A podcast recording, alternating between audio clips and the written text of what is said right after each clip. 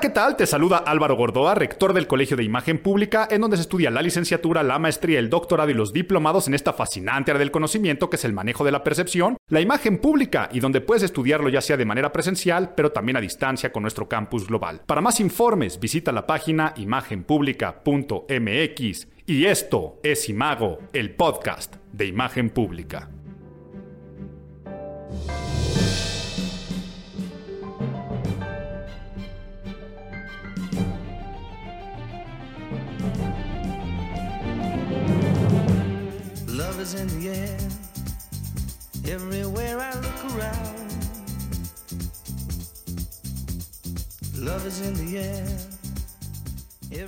Ay, febrero, febrero, febrero, el amor está en el aire, nos dice esta canción, el amor está donde quiera que yo voltee a ver. El amor está en todas partes y en febrero así se siente, pero no es cierto. No es cierto, no es cierto, no es cierto. El amor no está en todas partes. El amor no está en el aire. El amor no está donde tú voltees a ver. Porque el amor solamente está en un lugar. Y ese lugar está en ti y dentro de ti.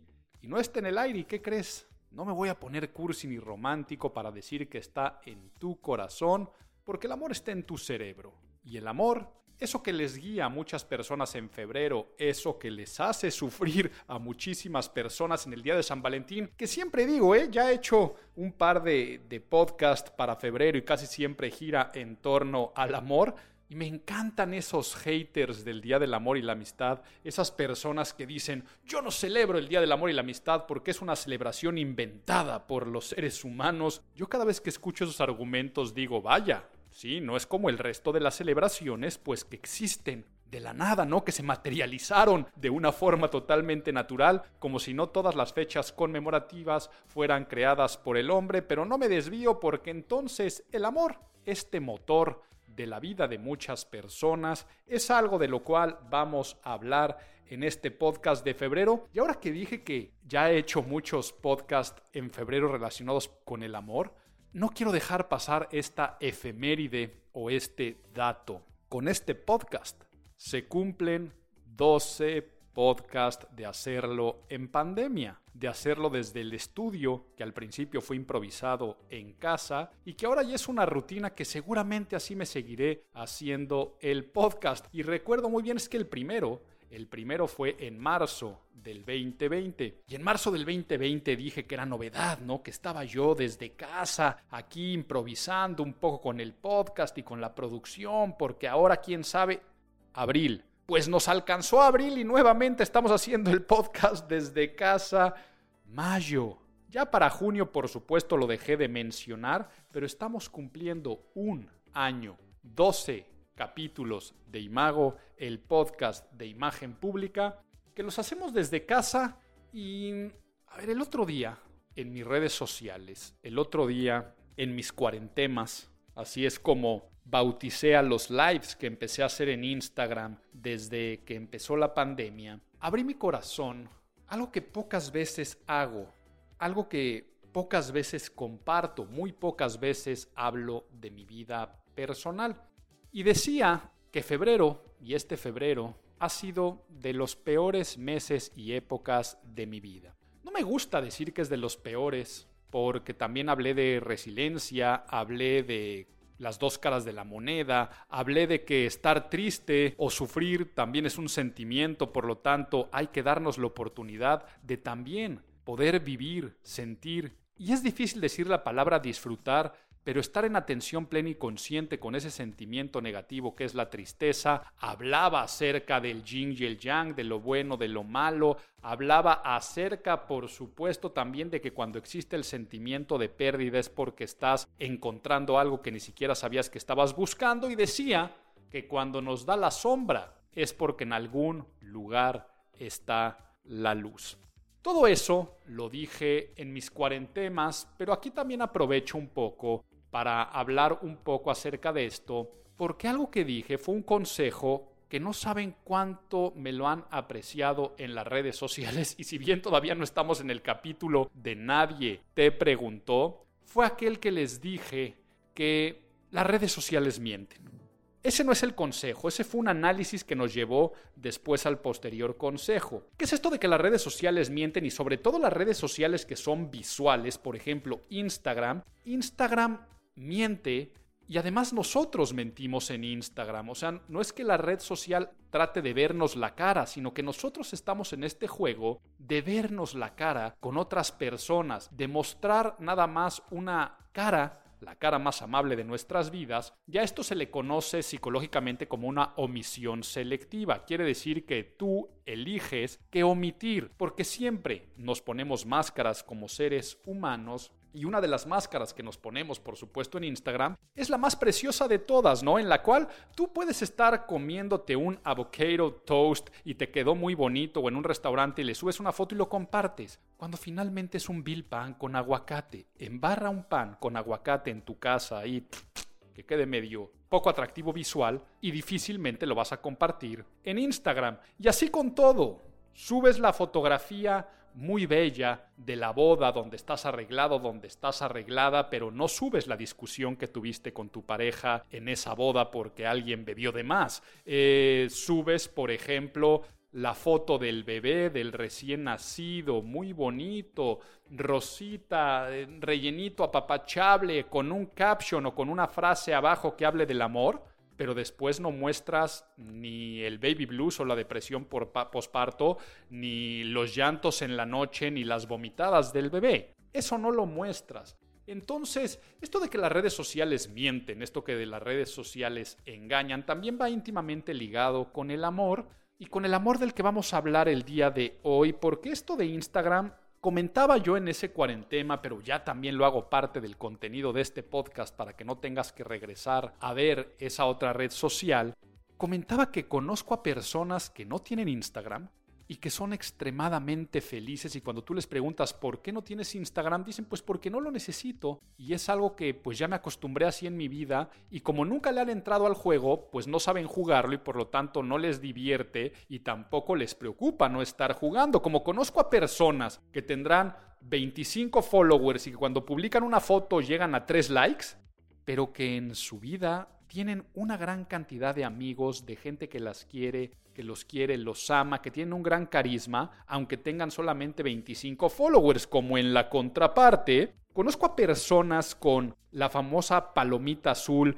con más de 300 mil seguidores y que cada foto que publican rebasan, por supuesto, los mil likes, pero que en su vida real están solos, solas, y que yo los he escuchado decir directamente, no le encuentro un sentido o un propósito a mi vida. Quiere decir que son desgraciados en todo el sentido de la palabra, no encuentran una gracia en la vida, en las otras personas. Conozco a parejas que se aman a profundidad y que nunca se han dicho feliz aniversario, feliz cumpleaños o subiendo una fotografía en sus redes sociales. Es más, conozco a personas que mucha gente no sabe que andan porque nunca han subido una foto juntas como conozco a personas que la gente no sabe si son casados, casadas, su preferencia, su orientación sexual, porque nunca comparten esas situaciones y que son parejas totalmente felices, estables y parejas extremadamente bellas. Como conozco también a otras parejas que en contraparte Feliz aniversario, lo mejor que me has pasado. Dos almas chocaron para encontrarse para siempre. Y una serie de comentarios pretenciosos sobre atardeceres, besos, guiños y todo lo que puede haber de apapachos en redes sociales, pero que traen unas relaciones en realidad tóxicas y que no solamente son infelices juntos, sino que son infelices también en lo separado. De aquí no estoy diciendo que unos estén bien o que estén mal, estoy diciendo que las redes sociales mienten al grado de que hay personas que aparentan ser extraños en sus redes sociales, personas que ni se siguen en redes sociales o que hasta tienen dinámicas privadas de te doy like en una foto, te comento a través de un alias o hasta me conecto a tus lives para hacerte un comentario de broma, que son personas que tienen un amor profundo entre ellas y ante el resto de la sociedad son extraños, como personas que te hacen sentir muy cercano, te dan likes a todas las fotos, te comentan, Neni, qué guapa estás, este, oye, qué guapo, eh, a ver qué día nos vemos, y que después te estás enterando por fuera que hablan basura de ti, de tu persona, de tu éxito, les genera, se les retuerce las tripas. Personas que están endeudadas, personas que pasan penurias de dinero y en sus redes sociales se dan las vidas de magnates en yates, coches de lujo, ropa de marca y personas que viven en total abundancia económica y de otro tipo de riquezas y que sus redes sociales son pobres y me refiero de contenido, de likes, de lo que comparten.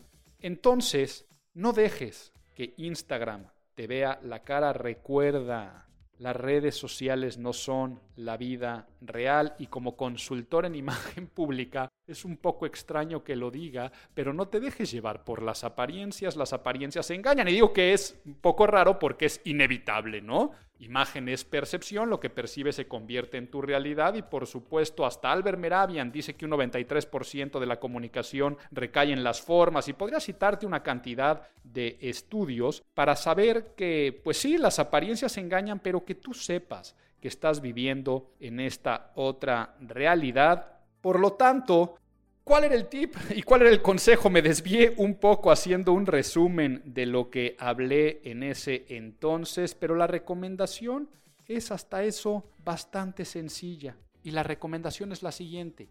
Vive en privado, sé feliz en privado, ama en privado, porque de esta forma es la única forma en la que podrás mantener tus pérdidas en privado mantener tu salud mental y procurarla en privado y reconstruirte en privado. Si tú andas ventilando a esta vecindad del siglo XXI que también se convierte en la plancha del linchamiento actual, tu vida personal, estás generando un caldo de cultivo de rumores, de información, de personas que tienen derecho a meterse en tu total intimidad entonces, por eso tanta gente que me ha preguntado, Álvaro, ¿qué fue tanto que esto pasó que parece que lo estás dramatizando? Y además estoy atentando contra una de las, tanto de mis reglas personales de no compartir cuestiones de mi vida privada en redes sociales, pero hasta una de las estrategias de propaganda que es generar la expectación. Cuando tú no compartes las cosas, la gente más te pregunta y por supuesto mis redes sociales, ¿qué fue lo que te pasó? Pues lo que me pasó es que perdí amor.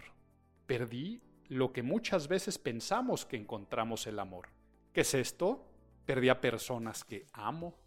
Personas que amo sufren y por lo tanto pierdes un poco de amor. Perdí un poco de ganas de hacer cosas que me gustan mucho y de darme placeres en la vida. O les puedo decir que hasta me dieron ganas de dejar de beber vino tinto. Amo beber vino tinto. Como de hacer ejercicio. Mi trabajo, por supuesto, ha sido un gran motor, pero ha sido también difícil. Entonces, eso me refiero con pérdida del amor en general, porque pensamos que el amor está en el aire y pensamos que el amor está en cada lugar en el que volteamos. Y tuve una pérdida muy cercana de muerte, muy además drástica, muy trágica, muy sorpresiva, un albur y una broma de la vida que pasamos de festejar a llorar de un día para otro. Y eso me hizo que quisiera dedicar al amor más importante de todos este podcast, que es el amor propio. Y por eso vamos a ponernos nerds a través del propio amor. Get those nerds! Nerds! Bueno, empiezo casi siempre como cuando hablo de imagen pública, definiendo que imagen es percepción, pero dentro del estudio o dentro del juego de las percepciones existe la imagen interna. ¿Qué es esto? Si imagen es percepción, la autopercepción, la manera como te percibes a ti mismo, eso es la imagen interna y por lo tanto es base de otras palabras que las ponemos muchas veces hermanas como la autoestima, catapulta para el posterior desarrollo y por supuesto para la manera como nos relacionamos con nosotros mismos y por lo tanto la manera como nos relacionamos con los demás. Si tú juzgas todo lo que ves y que percibes por qué opinas, ¿qué percibes de la persona del espejo? ¿Qué ves cuando te ves, pero qué percibes cuando te percibes? Y de esa forma se empieza a dar estas dinámicas y relaciones de amor y odio contigo mismo. Pero no quiero hablar únicamente a través de la imagen interna, sino retomar lo que escuchamos en el podcast de enero. ¿Te acuerdas que hablamos de la esperanza y todo el proceso de neurociencias a través de estas hormonas, neurotransmisores y péptidos que hacen algunos juegos en nuestro cerebro? Esa vez la llevamos a la esperanza, pero vamos a llevarlo ahora a el amor. El amor, decía, no está en el aire, el amor está en el cerebro y no solamente vive ahí, sino que estudios de la Universidad de Siracusa en Nueva York habla que el amor provoca la misma respuesta eufórica en los organismos que las drogas ilícitas. Quiere decir, el amor es más adictivo que la heroína porque activa las mismas zonas cerebrales que esta droga, inclusive algunas zonas cerebrales incluidas y vinculadas con las funciones cognitivas más sofisticadas. Todo esto lo pueden ver en un estudio del Journal of Sexual Medicine. Se hizo ahí porque bien lo aterrizaron al amor erótico, que no es el que vamos a hablar el día de hoy, ni siquiera el amor romántico. Vamos a hablar un poco más del amor platónico, pero hablar sobre todo del amor propio, que es al que vamos a aterrizarlo. Descubrieron que cuando una persona siente esto que le llamamos amor, cuando una persona se enamora, se activan 12 áreas cerebrales que liberan compuestos químicos, entre ellos, como hablábamos la vez pasada, la dopamina, dope, ¿ok? Es esta parte de, si te suena la palabra a droga, pues es lo que te generan todas aquellas cosas que te generan placer, dopamina, oxitocina, que es la del amor, y por supuesto aquí también entra la adrenalina, lo hace algo emocionante, algo excitante, algo apremiante. Y recordarán a Yuri en la maldita primavera que dice, para enamorarme basta una hora. Pues no, Qué bonito, ¿verdad? Qué bonito. Van a, yo, es que me están aplaudiendo desde donde me están escuchando con mi gran interpretación de la maldita, la maldita primavera, la maldita tamalera, como una vez me dijo a mí Yuri. Me estoy perdiendo con Yuri. ¿Por qué le estaba hablando de esto? Ah, porque para enamorarnos no falta o no basta una hora, sino que estos estudios dicen que 0.5 segundos son los que le bastan a tu cerebro para sentir el amor. Pero ¿qué pasa cuando tú estás siendo bombardeado por esta dopamina, por esta adrenalina que mezclada con la oxitocina la convierte en una adrenalina positiva y te hace que sea un motor de desarrollo y de repente lo pierdes, ¿no? De repente te cortan la cabeza de un día para otro, de repente te enteras de alguna situación que genera de la felicidad del amor a la infelicidad o por supuesto llega la trágica e inevitable muerte o muchas otras cosas que puedes llegar a perder que te generaban este sentimiento de tantas expresiones que tiene el amor. Pues bueno, tienes un síndrome exactamente igual que el que le pasa a una persona que ha abusado y que depende de las drogas y que se le llama síndrome de abstinencia.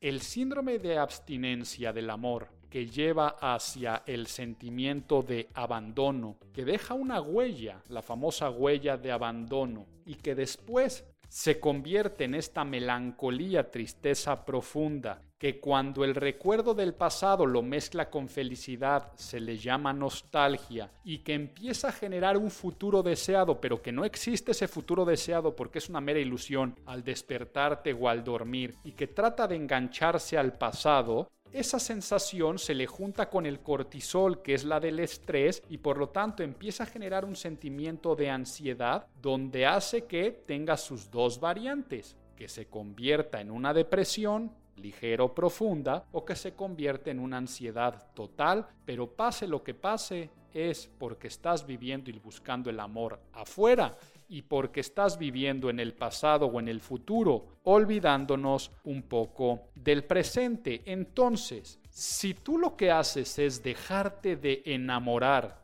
de ti mismo y además te culpas, te entra el sentimiento de culpa, que es muy normal ante cualquier pérdida, es el si yo hubiera, es el si pudiera yo regresar el tiempo, además entonces la autopercepción se empieza a devaluar, mermando en la autoestima y haciendo que tu cerebro se boicotee, se auto boicotee a través de pensar que alguien más te tiene que levantar, que ese amor o esa pareja que se fue es la que te tiene que dar el apapacho o el alivio porque si no ya no puedes vivir, pensando que ese ser querido que murió ya nunca más vas a poder ser feliz ni tener una plenitud total porque ese amor se fue. Y pasa esto con cualquier sentimiento tanatológico o de pérdida, la pérdida de un empleo, la pérdida de una posición económica. Entonces, ya que estamos hablando de todos estos temas, tenemos que empezar a pensar diferente en el ego, porque muchas de las corrientes psicológicas, pero también la gran mayoría de las personas a nivel coloquial, piensan que el ego es negativo. Porque si nosotros nos ponemos a hablar de el ego, el ego, el self como tal, aunque normalmente, universalmente se habla con el latinismo ego o ego, no es otra cosa más que esta unidad individual. Quiere decir yo, mí mismo, en inglés se dice me, and myself, yo y nadie más, en una dinámica consciente de nuestra propia identidad. Por lo tanto, hay una relación consciente de los medios, porque tenemos puntos de referencia de todos los fenómenos físicos, psíquicos y de cualquier índole con este ego. Sabemos que el psicoanálisis ya de Freud después lo llevó para, para otros lados, pero el ego no es otra cosa más que la atención plena y consciente de tu existencia, donde le puedes dar un sentido a la vida, un sentido a las cosas y de ahí partir. El problema es que la gente confunde el ego con los vicios del ego, ¿no? ¿Y cuáles son los vicios del ego? Principalmente tres, y traen la palabra ego. El egoísmo,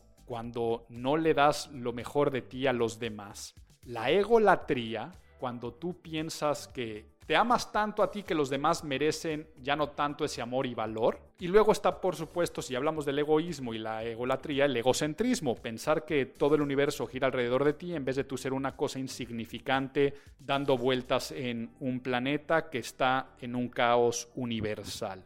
Esos son los problemas, ¿no? Los, los grandes vicios del ego. Pero el ego en sí no es negativo el ego tiene que mantenerse. Muchas veces me has escuchado en muchas redes sociales decir caramelitos al ego. Y estas cuestiones de caramelitos al ego son los autoapapachos que nos tenemos que estar dando y ser, ser narcisistas en el correcto sentido de, de la palabra. Hace poco escuchaba unas meditaciones y terapias guiadas de, una amiga psicoterapeuta, Rosario Cardoso, a quien le mando también un saludo, pero hablaba del mito de Narciso y, y yo les cuento, es uno de los mitos que más me gustan porque desde hace, les contaré yo, hace unos 20 años, en oficinas del Colegio de Imagen Pública tenemos colgado un cuadro con este mito, que quien no se lo sabe, se los cuento ahora, como también tenemos el del Pigmalión. El del Pigmalión es esta persona que hace una escultura y se enamora tanto de la misma para darle vida.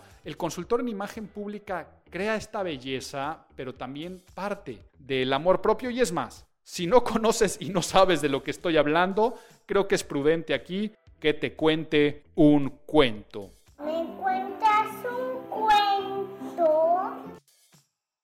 Pues bueno, el ser más bello que ha existido jamás sobre la faz de la tierra, nacido de un encuentro bastante violento en el cual un rey, un dios, el dios río, Cefiso, después de ratar y violar a una náyade, Alírope, engendra a un joven de espléndida belleza al que le dieron por nombre Narciso. No quiero hacer el cuento demasiado largo, pero un sabio capaz de predecir el futuro, Tiresias, cuando le dicen si este recién nacido va a tener una larga vida, contesta de una manera bastante enigmática que sí, siempre y cuando nunca se conozca a sí mismo.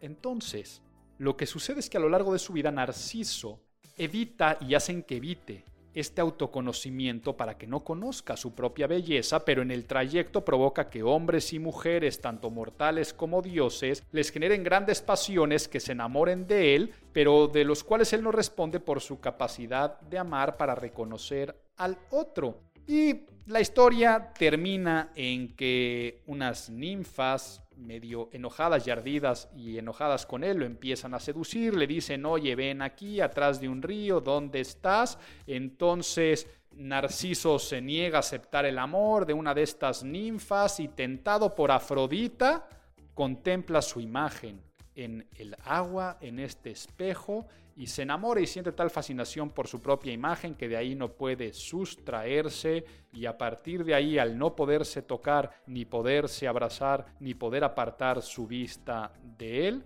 pues se queda ahí mismo y se convierte en una flor consumido y por eso la flor Narciso, siempre se le considera una flor muy bella y muy embriagante. Aproveché para contarte esta historia, este mito que lo conocemos a través de Ovidio, pero porque acepto que digo, ya ni sé por qué me, lancé a contarte de, de Narciso. Ah, sí, porque así como hay que reivindicar el ego, hay que reivindicar el narcisismo y no confundirlo con este trastorno de personalidad o para decirlo de una forma más puntual, con el trastorno narcisista de la personalidad que tiene que ser diagnosticado y ahí es cuando una persona se siente tan sobrada en sus atributos que empieza a actuar de una manera pues que no corresponde y que le generan disonancias cognitivas en el cerebro de lo que realmente tiene y lo que proyecta hacia los demás y lo que perciben los demás y afectan las relaciones interpersonales.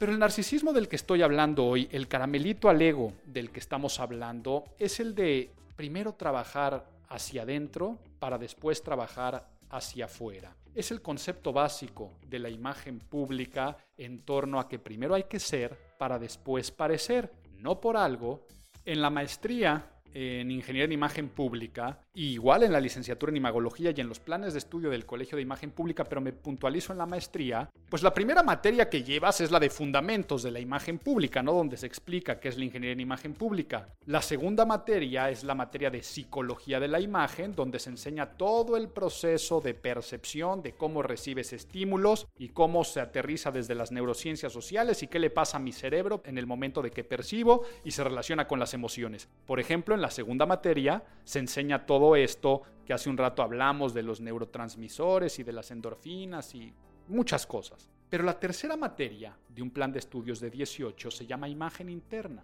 de cómo reconocer esta forma en la cual el ser humano se autopercibe y que después lo lleva a relacionarse hacia afuera. Y que no solamente es el reconocimiento, sino que después si un consultor en imagen pública se certifica como asesor en imagen y bienestar integral y después lo lleva inclusive a un CV, que es ser coach en imagen y bienestar integral, pues en ese momento la persona también puede dedicarse a dar acompañamientos, a dar asesorías en el cual se empodera esta imagen interna, se potencia esta autopercepción, trabajando con temas como el amor propio, la atención plena o consciente, hasta con hábitos de efectividad o de buena alimentación. Es una gran rama de estudio que inclusive algunos lo llevan al área de, terapia, no confundir con psicoterapia, y certificarse en muchos temas importantes del desarrollo humano a un grado clínico, porque hay algunas certificaciones en las cuales tú puedes dar terapia a nivel clínico,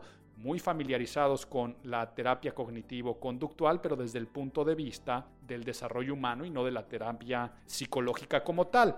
Pero entonces les digo que se plantea todo esto porque el ser humano, cuando te ponen a prueba, y cuando sientes que se va el amor, cuando sientes que se pierde, el saber desprenderte, el saber decir adiós, el saber soltar, pues es complejo, ¿eh? Y les hablo otra vez desde el corazón, diciéndoles que sí, yo tengo muchos de estos estudios, tengo muchas de estas certificaciones, pero no es lo mismo, por ejemplo, leerte El hombre en busca del sentido de Víctor Frankl, donde te puedan hablar acerca de la, de la logoterapia, que tú encontrarle el sentido a tu vida, como no es lo mismo leer El poder de la hora de Toll y tú saber vivir en el presente, como no es lo mismo leerte a Wayne Dyer tus zonas erróneas y después saberlas detectar y trabajar con ellas, como tampoco es lo mismo leerte inteligencia emocional de Daniel Goleman y saber trabajar con tu inteligencia emocional. Pero ¿qué creen? Ayuda muchísimo. Muchísimo.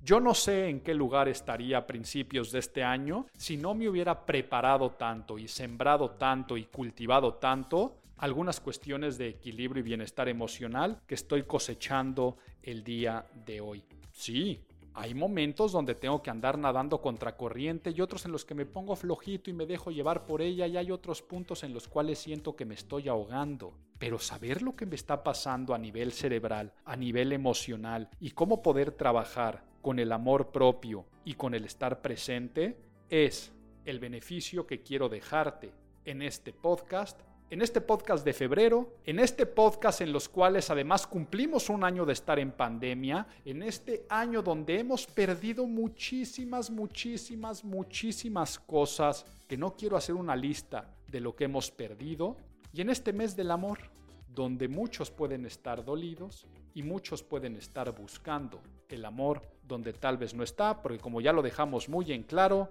el amor está dentro de ti y primero el amor propio. ¿Por qué? Porque después el amor hacia los demás, con esta forma de vivir, explotará hacia los demás y te va a regresar. Tú no puedes encontrar el amor si antes no lo das. Si tú empiezas a vivir desde el amor, no tienes que buscarlo, porque este solito te va a encontrar siempre que lo busques dentro de ti. Por lo tanto, vamos con los tips y recomendaciones para que puedas vivir de esta forma. Y te lo voy a decir así de bonito. Tres promesas de amor que te vas a hacer. Sé que nadie me lo preguntó, pero ahí te van.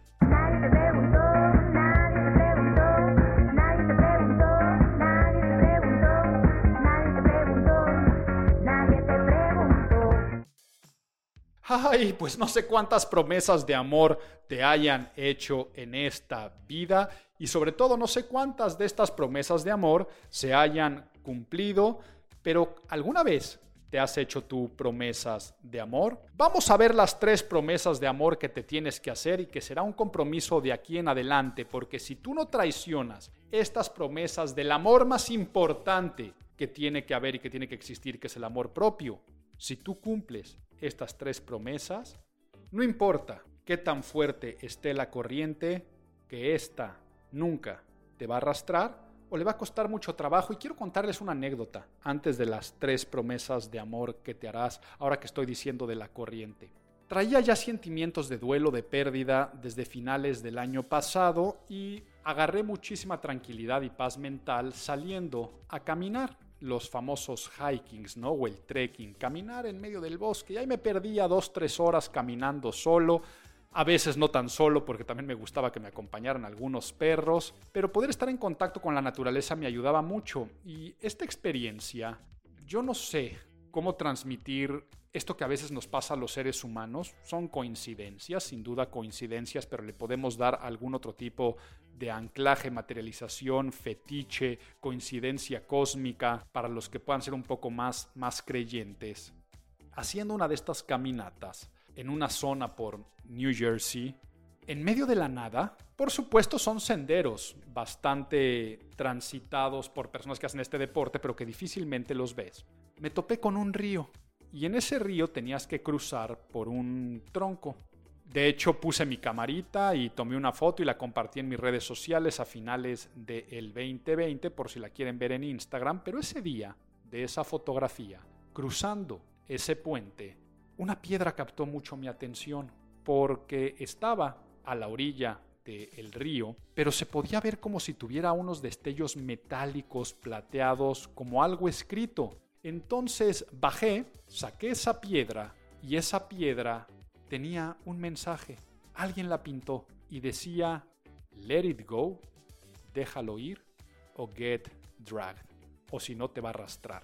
En un momento en mi vida que yo necesitaba esas palabras, no entiendo la coincidencia de qué persona decidió pintar esa piedra y después aventarla, dejarla, abandonarla durante el camino para que después yo la encontrara. Por supuesto he analizado, he googleado, he buscado y sé que es una práctica común estas les llaman Kindness Rocks o piedras de la amabilidad. Y es toda una tendencia, ustedes googlean Kindness Rocks, allá aparece, ¿no? Que es algo que se fomenta sobre todo en los niños, de pintar piedras y después abandonarlas con mensajes esperanzadores. Entonces sí tiene una razón, tiene una razón de ser. Ahora esta no está pintada por ningún niño porque es una caligrafía preciosa. Y por supuesto me la llevé y ahora la tengo enmarcada en mi oficina y me da mucha esperanza voltearla a ver, sobre todo por el mensaje que viene escrito, que es déjalo, déjalo ir, si no, te va a arrastrar. Pero entonces, ¿cuáles son las tres promesas de amor propio que nos vamos a hacer?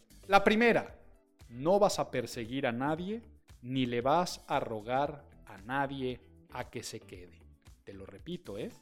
No vas a perseguir a nadie ni le vas a rogar a nadie para que se quede. Y sin importar que se haya ido por cuestiones de amor, sin importar que tú hayas buscado o quieras encontrar culpables, o sin importar que esta persona se haya ido para siempre porque así es la vida, con la cara de la moneda, que es la muerte. Cuando hablamos un poco de amor de pareja, tienes que saber que puedes amar a alguien y aún así saber que estás mejor sin ellos, sin ellas. Puedes amar a alguien, pero saber que esa persona puede estar mejor sin ti. Y entonces, olvidándote de los vicios del ego, de la egolatría, del egocentrismo y del egoísmo, vivir a través del ego positivo y el narcisismo que la única persona a la que vas a perseguir y a la única persona que le vas a rogar es a ti mismo, a nadie, a nadie más. Entonces, si tú andas en estos estiras ya flojas, si tú piensas que una relación te da más tristeza que felicidad, pues en ese momento, siempre que en una relación algo te perturba, enormemente, siempre que tú digas esta relación va mal, siempre que tú digas algo se perdió, alégrate. ¿Por qué? Porque lo inconsciente, sin duda, está saliendo a la luz. Primera promesa, no perseguirás a nadie ni le vas a rogar a nadie a que se quede. Segunda promesa, vas a conocer y a respetar tu valor, el famoso amor propio, pero sobre todo vas a reservar tiempo y espacio para las personas que real o verdaderamente piensas que importan. A ver, una realidad. Decíamos que las redes sociales mienten. Mientras más falso eres, tu círculo social más grande será. Y ahí no hay ninguna duda. Pero mientras más real eres, tu círculo social te vas a dar cuenta que se va a hacer más pequeño porque no vas a andar buscando la aceptación y mucho menos la autorrealización en esa falsa aceptación de los círculos sociales frívolos, superficiales que nos rodean en todos los niveles y pensando que si la otra persona le da like a tu foto, tú vas a tener mayor valía. No, a eso me refiero de que tienes que saber que vales y que vales mucho más. Y me regreso, ¿eh? A la misma, eh, o al mismo comentario que hice hace un rato. Tú puedes amar muchísimo a otra persona, pero aún así preferir el amor propio, aunque tu círculo social tú pienses que se vaya a hacer más pequeño, aunque pienses que vayas a perder algunas cuestiones que tú lo estás asimilando como felicidad, la realidad es que no es así y el amor propio es el que te va a ayudar a cerrar. Porque mucha gente dice es que me faltó cerrar un ciclo con la persona que se murió, me faltó cerrar un ciclo con la pareja que me abandonó. Y no, no, no, no, no, no, no. No existe tal ciclo. No existe tal cierre. Decíamos al empezar, ¿no? Al empezar hablábamos de, de una huella que deja una cicatriz. Esa marca siempre quedará. Y si tú el cierre lo estás interpretando como esto también pasará, esto duele y sanaré, perfecto, es el único cierre que necesitas, el cierre de la cicatriz propia, no lo que depende de alguien más. Y la tercera y la última es algo que lo dicen muchas religiones, muchas oraciones, muchas plegarias de aceptar las cosas que no podemos cambiar. Pero al aceptar las cosas que no podemos cambiar es el dejar lo que no era para ti y amar el presente. Vivir en atención plena y saber que sin importar lo que esté pasando por donde estés pasando, no puede tu cerebro quedarse en el pasado ni anhelar a un futuro que jamás va a existir con pensamientos catastróficos que la catástrofe está o en el pasado o en el futuro. Tienes que mantenerte específico, ¿ok? Un problema en un aspecto de tu vida no significa que todo lo demás esté cayendo. ¿ok? Te lo repito, tienes que mantenerte muy específico. Sí, se murió esta persona, sí, perdí mi trabajo, sí, me dejó mi pareja o dejé a mi pareja.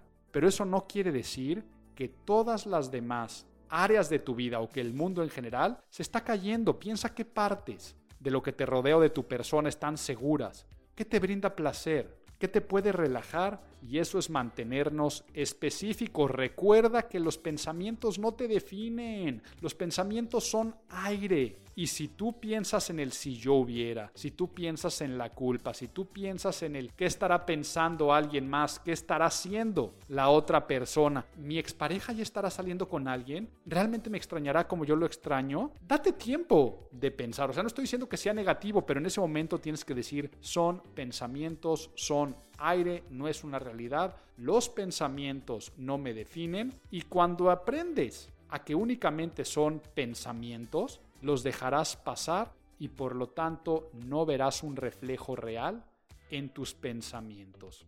Y esta forma de vivir el presente es claramente, no lo confundas con el futuro y, futuro inmediato o inmediato. O sea, simplemente porque las cosas el día de hoy no sean como eran antes, y estoy comparando con el pasado, no quiere decir que siempre van a ser así. La famosa frase de esto también pasará o la frase cliché del tiempo lo cura todo es una realidad. Por lo tanto, esperanza en un futuro y saber que si el presente o tu presente piensas que está de la fregada, para este punto sí, una parte de tu presente está de la fregada, no todo está de la fregada. Siguiente, estás sufriendo por lo que pasó o más por tus pensamientos. Y tercero, saber que todo, todo pasa y que cuando tú vives en esta situación en el cual perdiste la comodidad, aprender a vivir también con esa incomodidad. ¿A qué me refiero con esto? Estamos los seres humanos acostumbrados a vivir en puntos, en zonas de confort y es bellísimo y es muy valioso. Si tú tienes una cama muy rica y duermes una temperatura agradable, estás acostumbrado. El día que no duermes en una cama o que está haciendo muchísimo calor o mucho frío en la noche, es de la noche que te acuerdas, no de tantas noches placenteras que estás teniendo. Entonces, cuando el ser humano aprende a vivir con esta categoría, que nuevamente me voy a la última promesa que nos estábamos haciendo como seres humanos, de aceptar lo que no se puede cambiar, y esta promesa de amor, de dejar lo que no es para nosotros y de vivir en el presente, es la única forma de empezar a agradecer. Por lo tanto, si te funciona hacer un diario de gratitud, a mí me ha funcionado muchísimo cuando vivo tiempos como los que les compartí que estoy viviendo y que mucha gente que lo está escuchando seguramente también. Un diario de gratitud es tan sencillo como cuando llega la noche, cuando llega la noche, por más que tú piensas que todo está en la fregada, vas a poderte salir y ser específico al decir, pero a ver qué estuvo bien, ¿Qué tengo para dar gracias? Y puede ser desde gracias por este baño caliente, o gracias por esta sonrisa y abrazo que me dieron mis hijos por la mañana, o gracias por... y te vas a dar cuenta que tendrás tantas cosas que agradecer que eso ayudará a encontrar una paz y una tranquilidad y empezar a trabajar desde el amor propio, el amor que te deseo este febrero. Febrero que también pasaron muchas otras cosas por lo que vamos con el análisis del mes.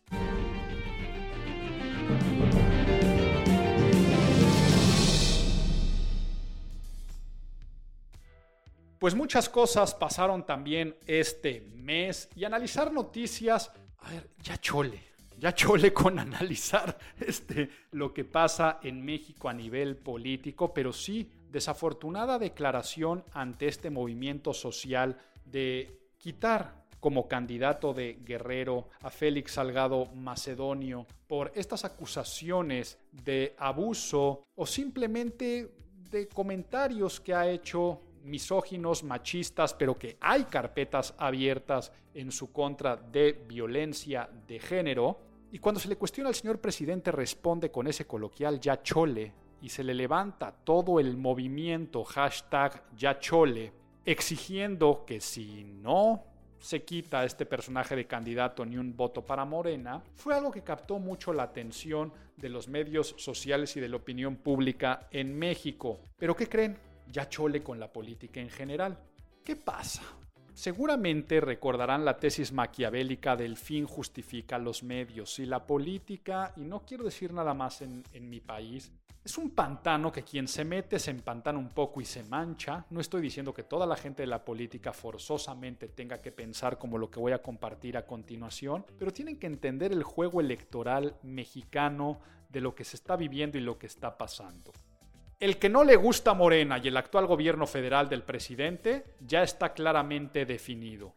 Quiere decir, lo que ha perdido el señor presidente en aceptación es sumar a una pequeña población de primer votante y a una población de clase media baja que sí tenía algo que perder o baja alta como lo quieras ver, que sí pensaba que Andrés Manuel López Obrador iba a ser un cambio verdadero, una esperanza, que iban a pasar cosas positivas y que se da cuenta que no, que puedes perder mucho más. El voto duro de Morena sigue estable y seguirá estando los números a favor del señor presidente. Y dentro de esos números, si bien podemos ver que las encuestas no tienen toda la razón, pero la numeralia ayuda a la toma de decisiones, Félix Salgado Macedonio cuenta con buenos niveles de aceptación y sobre todo popularidad en Guerrero, sobre todo en el alto grueso de la población con ciertos niveles socioculturales. Entonces es el personaje más conocido también, atractivo por las cosas que ha hecho desde sus alcaldías, pero sobre todo por la motocicleta, la chamarra, el esto, un poco más el juego, la grilla política, el show y finalmente ser conocido da patrimonio en un estado tan particular como es Guerrero. Si eso le sumas la ola morena, si eso le sumas Andrés Manuel López Obrador, Félix Salgado Macedonio es la carta para poder ¿qué? tener el Estado. Por lo tanto, a nivel imagen pública, ¿Es desastroso? Sí. ¿Es desastroso a nivel de imagen pública Félix Salgado Macedonio? Sí. ¿Es desastroso que lo pongan como candidato cuando tiene estos expedientes abiertos en su contra por el delito o el presunto delito más castigado a nivel social, que es la violencia de género en cualquiera de sus facetas, sí, terrible desde el punto de imagen pública. ¿Esa titularidad prevé en la institución ya afecta a la imagen de Morena? Sí, muchísimo. ¿Y la declaración ya chole del señor presidente es desafortunada en temas de imagen pública? Sí, muchísimo. Pero aún así van a ganar el Estado. ¿A qué me refiero con esto? El que va a votar por Morena y Félix Salgado Macedonio por ese movimiento, ya chole, no va a dejar de votar en esa plaza. En otras no lo sabremos. Pero me refiero a que el voto finalmente ya está decidido y las personas que se han sumado al hashtag no es el voto duro que anda buscando Morena. Entonces, si quitan a Félix Salgado Macedonio, ¿cuál es el riesgo? Perder la plaza. El golpe de imagen pública de todas formas ya está. Si dejan a Félix Salgado Macedonio, se gana la plaza aunque se pierda en temas de imagen pública y por lo tanto ustedes se van a poder imaginar cuál será la decisión. Ahora, tal vez me equivoco, que tomará el partido y el señor presidente, donde la imagen pública ya empieza a importar poco, cuando lo que importa es el fin y no los medios, y ahora la imagen pública, aunque lo pensemos como un sinsentido, en el juego electoral mexicano. Lo que menos tiene que ver al día de hoy es la imagen pública, tiene que ver mucho más los movimientos electorales, tiene que ver mucho más el llevar a las personas a las urnas el día de, tiene que ver mucho más las huestes de los partidos políticos y las fuerzas políticas y sí, desafortunadamente porque la sociedad civil no se pone de acuerdo, terminan dividiendo el voto y quién sabe qué cosas pase, pero ese es el análisis que puedo decir desde el punto de vista de imagen pública. Aquí va a meterme a analizar cómo podemos regresar 30 años en el tiempo con la Secretaría de Energía y vivir en épocas de, apagones y épocas en las cuales desde el teletrabajo, la educación a distancia, donde necesitas de Internet, no puedes tener una infraestructura de luz y hasta pedir que se racione el uso de energía. Pero vaya, creo que eso ni siquiera tengo que hablar de cómo afecta a la Secretaría de Energía y al actual gobierno el poner marcha atrás 30 años de historias y de avances, como también analicemos a Tom Brady. El más grande de todos los tiempos, y aquí muchos se van a echar de los que les gusta el fútbol americano encima, dirán eso puede estar a discusión, pero los números ahí están, pero sobre todo la historia, ¿ok? Tiene que ver mucho con lo que acabamos de hablar también en este podcast, de cómo tal vez una persona que piensa que ya está en el ocaso de una carrera, donde viene una liberación, renuncia, donde te vas a un equipo supuestamente pequeño pero armando un proyecto interesantísimo, donde le dices a tu mejor amigo, ven conmigo a Florida, y no solamente llevas a tu equipo a los playoffs, ni te conviertes en campeón de tu división, sino que vuelves a ganar el Super Bowl. Vaya, así es como se construyen las leyendas. Pero ¿qué le pasa a esta leyenda? Siempre el chico bueno, el no rompe un plato, sí, trampa con los balones y esto y el otro, pero este estereotipo del, mariscal de campo, del coreback popular estadounidense, casado con la supermodelo, Viene el festejo al más estilo Florida, aventando trofeo de una lancha a otra, saliendo prácticamente en hombros o ayudadito, haciendo pasitos tiktokeros, y festejó. Y se le pasaron un poquito y salió la plaza del linchamiento del siglo XXI a decir, ¿cómo es posible que se le vio de esta forma? Vaya, yo no sé ustedes si se convierte en el, máximo ganador de supertazones, o sea, más que los equipos y las franquicias del fútbol americano, Tom Brady tiene más Super Bowls. No sé, después de haber vivido esa historia, cómo se hubieran puesto ustedes en su celebración. La realidad es que, pues un humano cualquiera, pero lo mejor fue el manejo de esa noticia. Después de que se viralizaron los videos, después de que se hacen estos falsos escándalos pensando que no es un humano festejando y esté en todo su derecho, lo único que hace Tom Brady es poner en su Twitter un mensaje diciendo Nothing to see here. Porque además con mala ortografía, tanto el nothing como el here. Dice nothing, nothing to see here.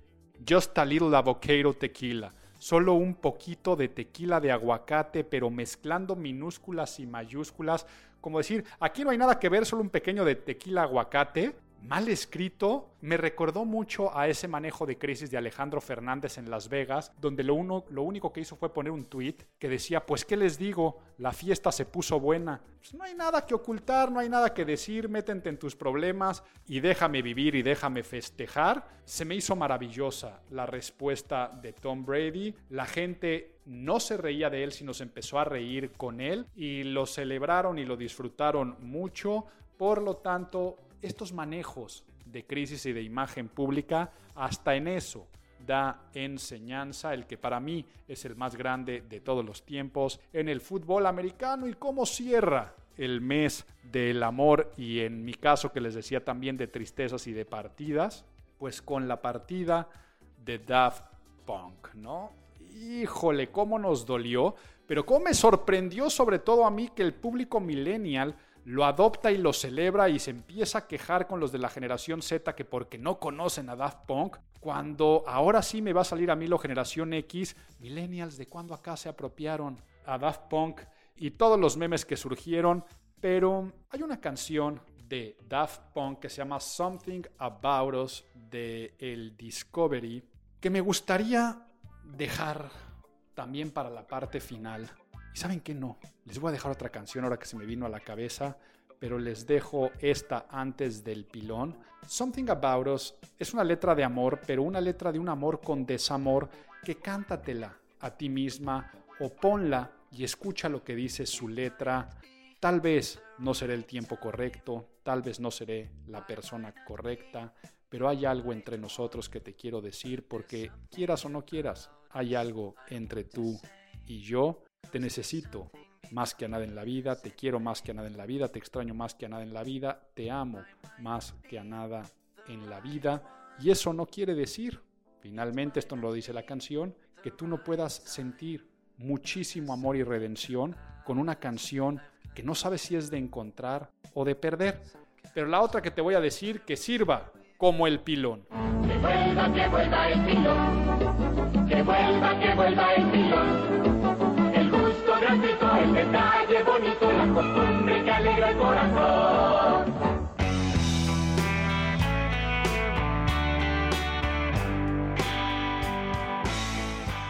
De la ahí vamos de Gustavo Cerati, la canción de Soltar más bella que se ha hecho dentro del rock latinoamericano y que te puede ayudar en un sentido de pérdida, por supuesto, de un amor de pareja, porque es de lo que habla esta canción, pero también ante una muerte, porque tiene una de las frases, o muchas de las frases más bonitas, y que sobre todo van relacionadas algunas con la imagen pública. Hay una parte que dice, tu esencia es más visible, o sea que en estos tiempos somos más vulnerables, pero dice, tu esencia es más visible, del mismo dolor vendrá un nuevo amanecer. Lo que hablábamos, que después de sentir este dolor, vendrá un crecimiento.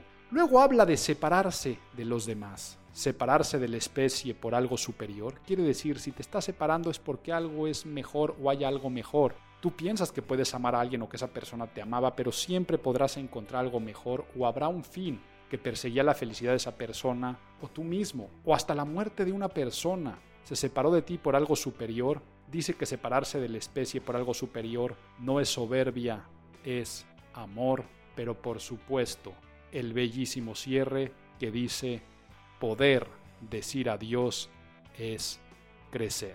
Los dejo con esta canción, les mando un fuerte abrazo apapachador. Suspiraban lo mismo los dos. Y hoy son parte de una